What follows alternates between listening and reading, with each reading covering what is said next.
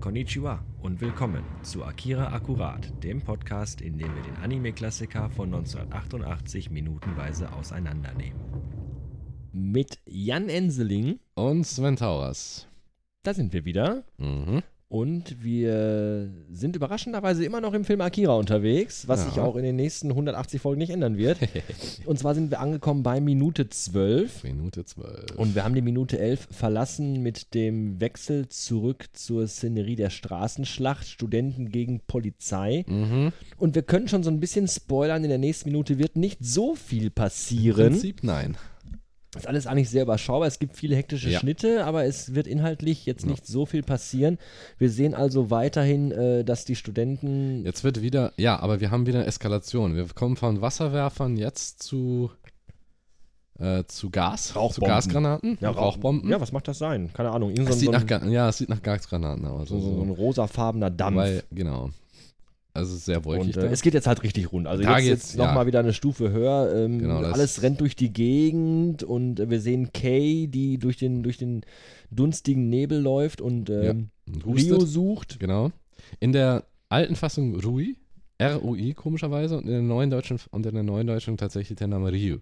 Genau. ich, es kann daran liegen, dass entweder hat jemand was falsch verstanden oder dass einer einfach nicht, dass die es einfach nicht richtig hingekriegt haben, das so auszusprechen. Aber heutzutage geben sich Synchronsprecher wesentlich mehr Mühe. Ich, beziehungsweise, man Dann- kann nicht sagen, dass die alte Fassung schlecht wäre von den Sprechern her. Es wirkt alles sehr natürlich und nett, aber bei der Aussprache von Namen manchmal, da ist dann ist mittlerweile auch schon ein bisschen besser geworden.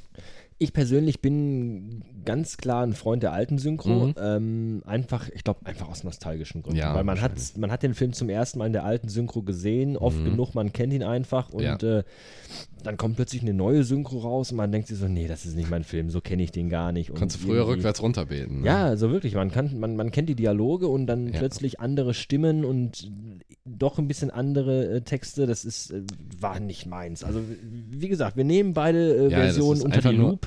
Es geht einfach hier von meiner Seite her, ich habe jetzt in dem Sinne keine Präferenz, sondern einfach nur um zu sagen, wo ist jetzt, das ist so der Unterschied, weil einfach beruflich kommt das ja rüber. Dann. Ja.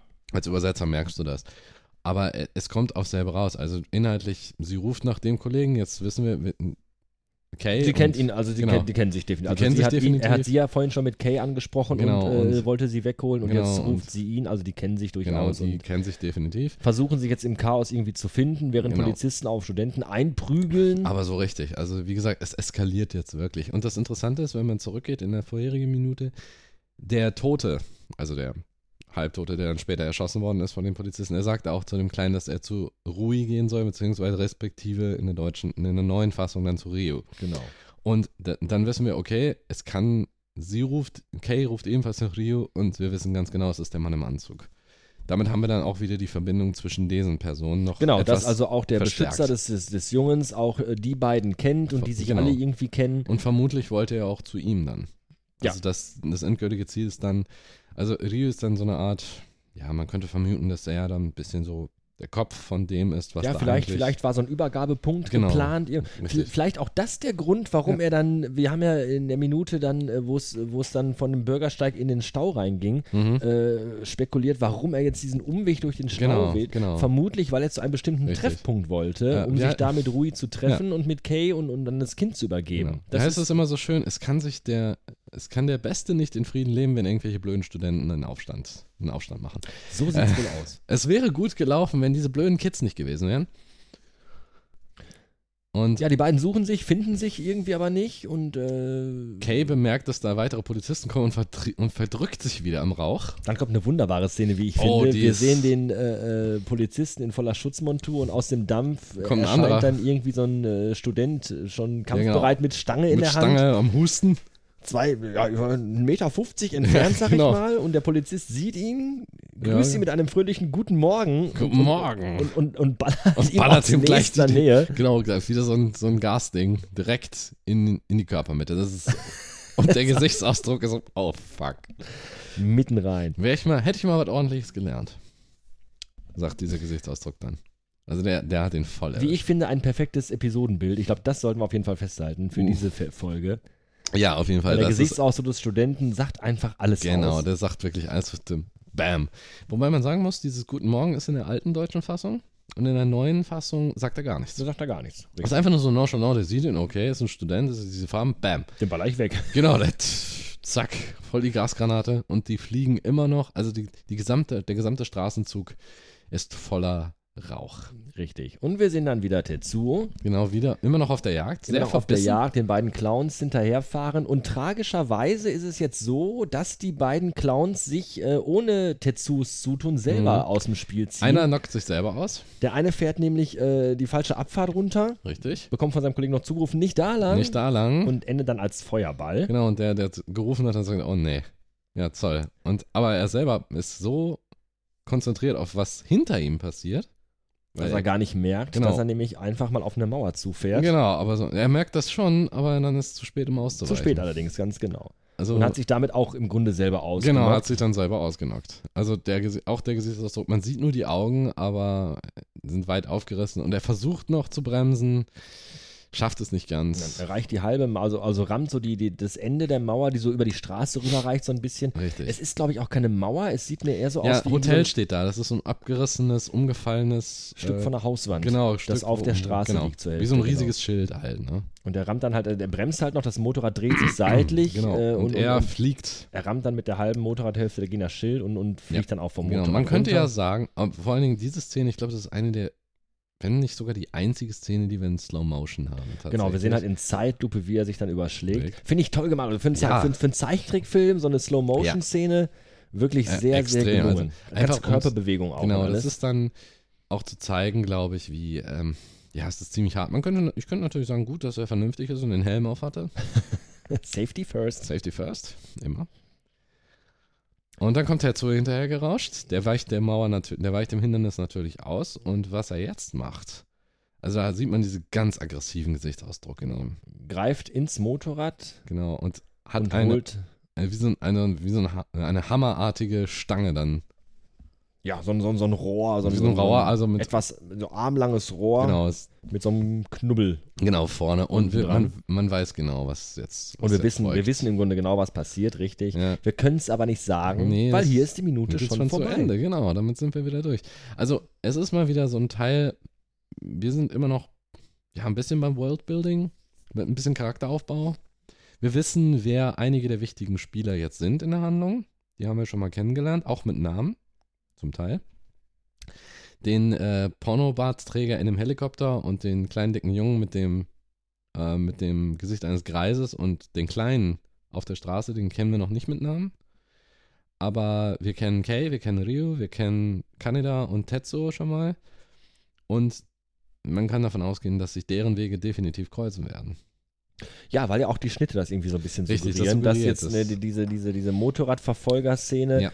und die Studentenaufstände, in die äh, Kay und äh, Rui ja, äh, Ja, mit, verwickelt mit drin sind Genau. äh, und das, das, das kleine Kind, das Greisenkind ja Mhm. auch, das schneidet sich ja relativ Genau. kurz hintereinander jetzt und, und Ja. läuft quasi jetzt irgendwie Parallel, genau. vermutlich darauf hinaus, Mhm. dass sich beide Welten jetzt irgendwie verbinden, aber das wissen wir Richtig. noch nicht, das Ja, erfahren schauen wir wir erst mal.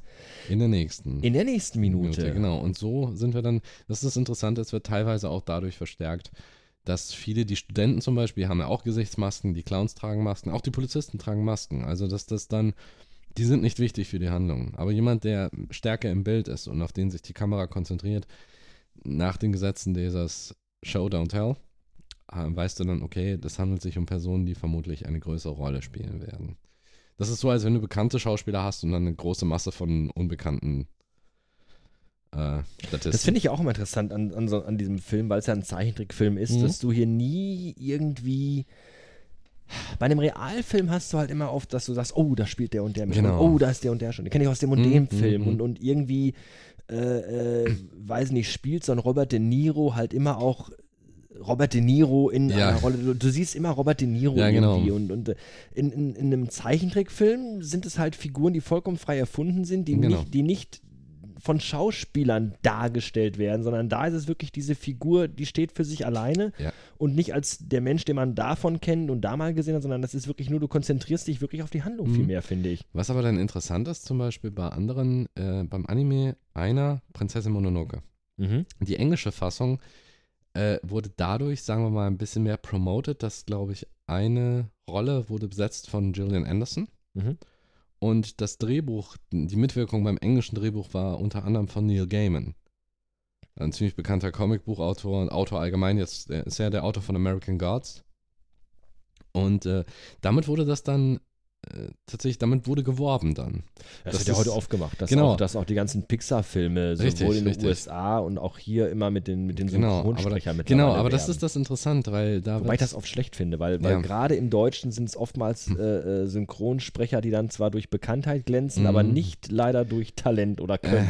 ja auf Und das tut dem Film oftmals nicht wirklich sehr gut. Ja, normalerweise nicht. Aber ich finde es nur ein interessantes Phänomen dann, weil du gesagt hast, du kannst durch bestimmte mh, Schauspieler zum Beispiel, äh, kannst du das ein bisschen mehr promoten. Selbst wenn zum Beispiel Liam Neeson hat auch schon mal in einem Studio Ghibli-Film was synchronisiert. Also, äh, aber Wir haben auch in diesem Wie Film gesagt, bekannte Synchronsprecher. Äh, du hast vorhin beim Gucken gesagt, äh, der, der, der Typ in dem Helikopter äh, Genau. hat die Stimme von Worf Ja, von äh, Star bekannter- Trek The Next genau. Generation. bekannter Synchronsprecher halt. Aber dabei erwartet man das. Hier in Deutschland, man weiß, okay, ist ein Animationsfilm, da stehen Synchronsprecher dahinter.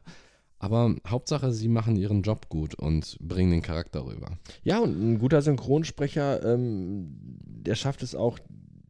Natürlich, klar, wenn ich wirklich eine sehr, sehr, sehr markante Synchronstimme habe, dann erkenne Sicher. ich auch die und sage auch, jo, die kenne ich Ja. noch aus dem und dem Film und der spricht ja auch den Es und ist den. halt nur das Interessante ist dann, dass hierzulande wird damit nicht geworben. Da wird zum Beispiel jetzt nicht gesagt, äh, bei der neuen deutschen Synchrofassung von Akira wird jetzt nicht gesagt mit der Stimme von David Nathan, verstehst du? was das ich ist meine? richtig, das ist richtig. Sondern da wird einfach nur gesagt, okay, die, der Film trägt. David für sich Naht habe ich aber alleine. ganz kurz gesagt, äh, für die, die es vielleicht nicht wissen sollten, ist der Synchronsprecher von Johnny, Johnny Depp unter anderem. Depp unter anderem. Genau. Also auch sehr, also auch sehr profiliert, al- auch als, als Hörbuch, Vorleser und so weiter.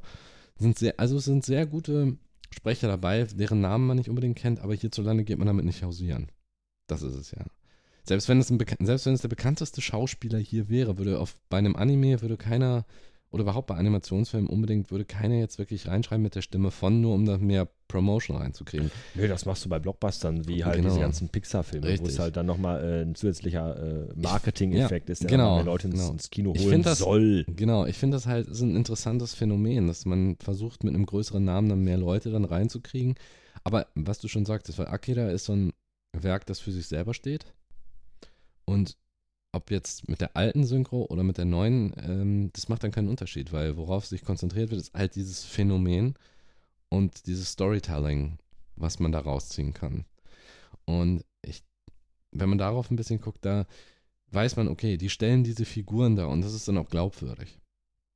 Wenn man die so sieht oder Ja, hört. ja, in dem ja, ja Fall, das, ne? das, das, das meinte ich ja auch damit, dass man einfach keine Schauspieler sieht und kennt, sondern Mhm. dass das wirklich die Figuren sind, so wie sie erdacht worden Genau. waren als, als äh, äh, Manga damals. Ja. Heutzutage, oder was heißt heutzutage, auch früher schon, wenn du halt ein, ein Buch verfilmst, äh, dann, dann hast du als Leser und auch als Autor vielleicht eine gewisse Figur vor Augen Genau. und suchst dir dann Schauspieler aus, die zum einen das Talent haben, diese Figur zu spielen und zum anderen Mhm. auch vielleicht die, die Statur und auch das Gesicht vielleicht haben, was du dir vielleicht als Ja. Autor gedacht hast. Genau. Trotzdem sind es immer noch Schauspieler, die aussehen wie. genau. So, und da Und- sind es halt die Figuren, die aussehen, weil sie so aussehen Das sollen. Problem ist halt, es, es treibt dich dann, denke ich mir, ein bisschen aus der Immersion raus, wenn er sagt, mit der Stimme von oder mit den Stimmen von. Besonders wenn es weil bekannte du es Schauspieler immer dann sind. irgendwie im Hinterkopf Genau, du- hast. Es sei denn natürlich, klar, bei vielen Animationsfilmen, Disney macht das ja auch, dass du, dass die Figuren gewisse Ähnlichkeit mit den Synchronsprechern dann auch haben. Siehe zum Beispiel, äh, Anke Ja. Engelke und äh, der Fisch aus äh, Findet Nemo. ja, äh, ja, ja, ist Alan DeGeneres im Original mit, also mit Dory. Mhm. Ich meine, ja, dass die ge- dass bestimmte Gesichtszüge und so weiter, dass die ähnlich sind von den Synchronsprechern. Klar, da wird das dann nur, wenn du das dann bei einem normalen Animationsfilm hast. Oh, da weiß ich ein wunderbares Beispiel. Ja. Die Unglaublichen. Ah ja, Der Chef von ihm, der in der deutschen Synchronisationsfassung äh, Ja. von, von Herbert Feuerstein Ja, ist. Und der auch genau Ja. so obwohl aussieht die, wie Herbert wahrscheinlich, obwohl Feuerstein. die den wahrscheinlich gar nicht gekannt Eben, haben. obwohl die ne? von Pixar wahrscheinlich überhaupt nicht mehr wissen, wer Nee. Herbert Feuerstein überhaupt ist. Genau. Aber der sieht genauso aus. Genau. Ja, oder Christoph. Das ne, ist also, finde ja, ich, das allerbeste Ja, jemals. es ist dem, das ist es. Aber auf der anderen Seite, was ich sagen wollte, wenn du allerdings so einen Animationsfilm hast wie Akira und du oder eben halt äh, Prinzessin Mononoke und du sagst mit der Stimme von Gillian Anderson, das, das haut dich dann raus aus der Immersion, weil du hast A, du hast das Bild von Gillian Anderson im Kopf Und Was B, jetzt einmal partout nicht schlecht ist, Genau. muss man dazu Nein, was sagen. nicht das schlecht Bild ist, von Jane also- Anderson im Kopf zu Ja, haben, ist die- eigentlich immer ganz ist eine gut. ordentliche Schauspielerin und ne, auch sehr attraktiv immer noch. Aber dann suchst du aktiv nach der Rolle, die sie Mhm, spricht. mhm, mhm. Und anstatt dann auf die, auf die Handlung zu achten oder zu versuchen, dann suchst du nach Triffst du Jillian- dein Gehirn immer wieder genau, mal ab. Du, du suchst dann nach Jillian Anderson. Während professionell äh, Synchronsprecher, ich weiß, wer David Nathan ist. Aber ich habe David Nathan dann nicht, ich suche nicht nach ihm, sondern ich weiß, der spricht halt nur diese eine Rolle. Ja, was du vielleicht Ja. maximal machst, ist, dass du im Kopf mal irgendwie durchgehst, woher du die Stimme kennst. Mhm. Ich zumindest mache sowas. ne? Genau, dann. aber das geht im Bruchteil einer Sekunde und du bleibst in der Handlung dran. Und das, das ist manchmal so ein zweischneidiges Schwert, wenn du bekannte. In der Handlung drinbleiben ist ein gutes Stichwort. Mhm. Wir sind aus der Handlung des Podcasts nämlich gerade mal eben rausgedriftet, was okay ist.